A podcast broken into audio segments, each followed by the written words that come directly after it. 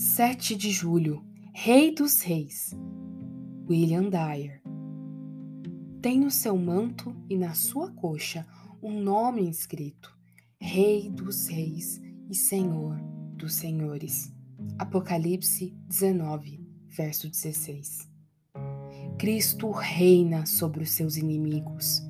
Ele é rei acima de todos os reis e acima de todas as coisas, e é por isso que as Escrituras o chamam de Rei dos Reis, como está escrito em 1 Timóteo 6, verso 15.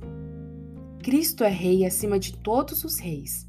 Se ele não fosse rei acima de todos os reis, não poderia ser rei acima de todas as coisas. Duas passagens das Escrituras provam isso.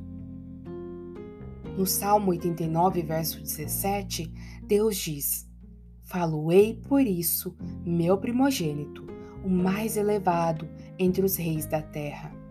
Ora, quem é o primogênito? É Jesus Cristo, conforme ele é chamado em outras passagens, o primogênito de toda a criação. Colossenses 1,15. Deus diz que fará seu primogênito ser mais elevado que os reis da terra, mais elevado em glória, mais elevado em poder e mais elevado em majestade. E em Apocalipse 1:5, Cristo é chamado de soberano dos reis da terra. Ora, ora, o que são todos os homens poderosos, os grandes homens, os homens respeitáveis da terra, quando comparados a Jesus Cristo?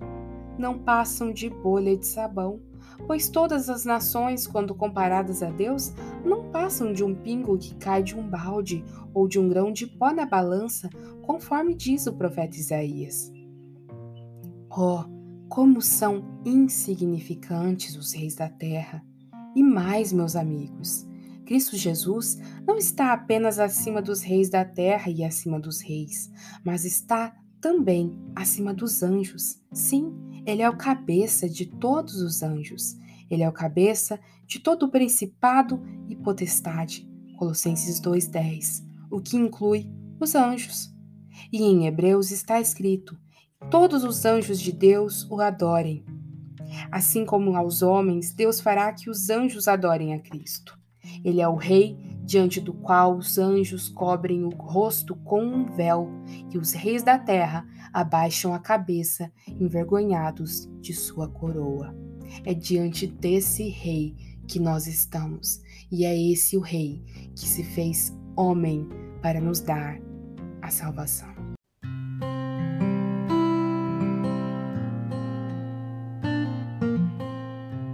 Você ouviu a leitura do devocional Dia a Dia com os Puritanos Ingleses, da editora Pão Diário. Uma leitura que você encontra aqui no Devoção Diária. Que você possa estar sendo abençoado por essa leitura e compartilhar com outras pessoas, para que elas também possam ser edificadas. Que Deus abençoe o seu dia na presença dEle.